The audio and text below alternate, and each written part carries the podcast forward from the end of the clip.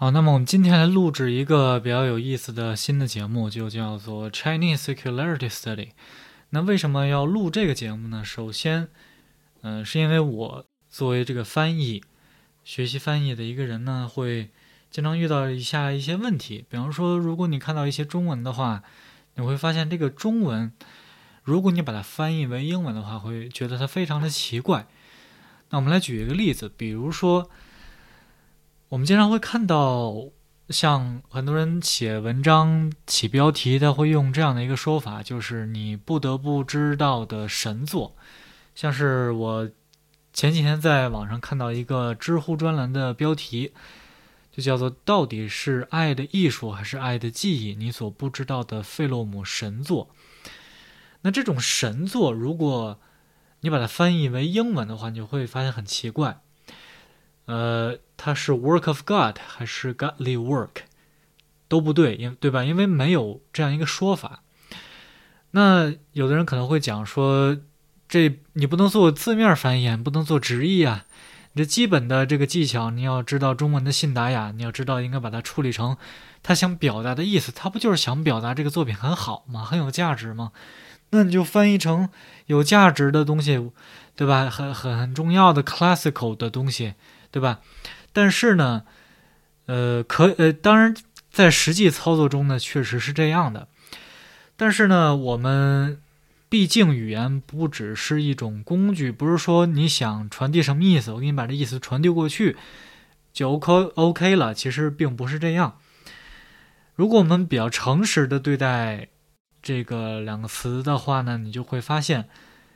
嗯，中文来讲的话，它是有一定的世俗性的，就是神作。那为什么叫世俗性呢？那大家体会一下这个“神作”这两个字，在这个语境下，你不得不知道的费洛姆的神作。嗯，首先呢，我坦白来讲，它有一点抖机灵，或者是有一种。万般皆下品，唯有此山高的这么一个姿态，但是呢，如果你翻译为英文，Godly work, work of God，它就没有这样的一个说法。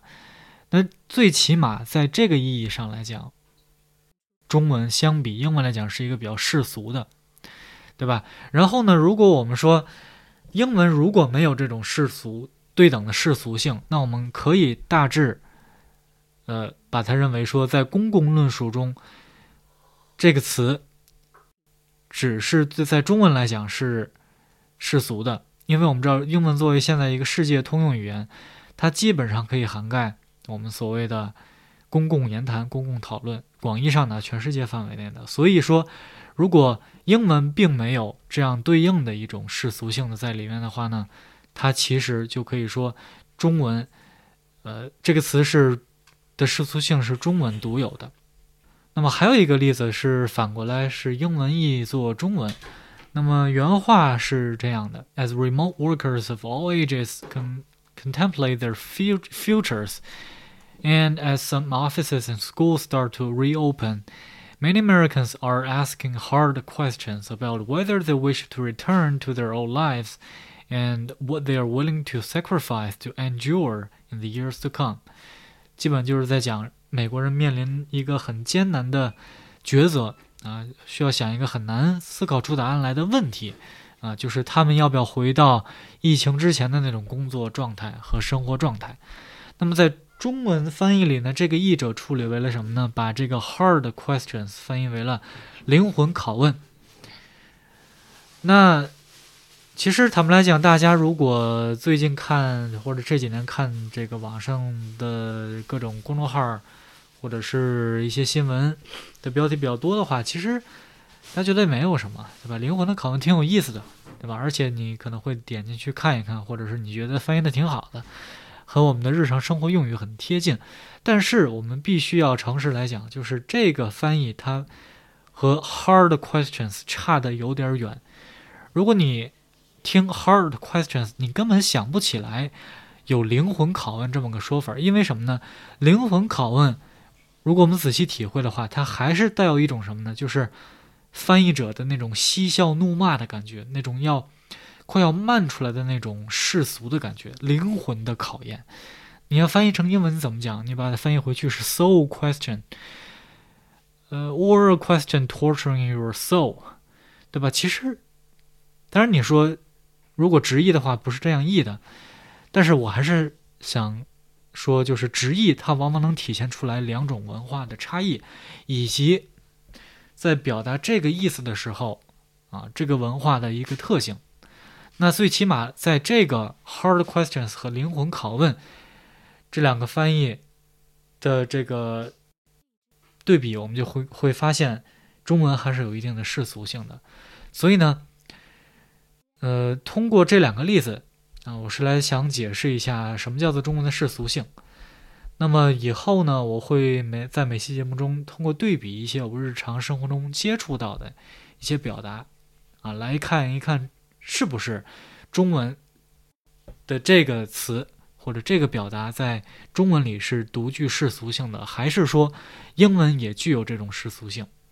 那以下我举几个例子，比方说累死累活，那在英文中呢，我们可以翻译成什么呢？toil，t-o-i-l，toil 就是啊拼死拼活这种感觉，但是呢，它又没有中文这样的，它不是说。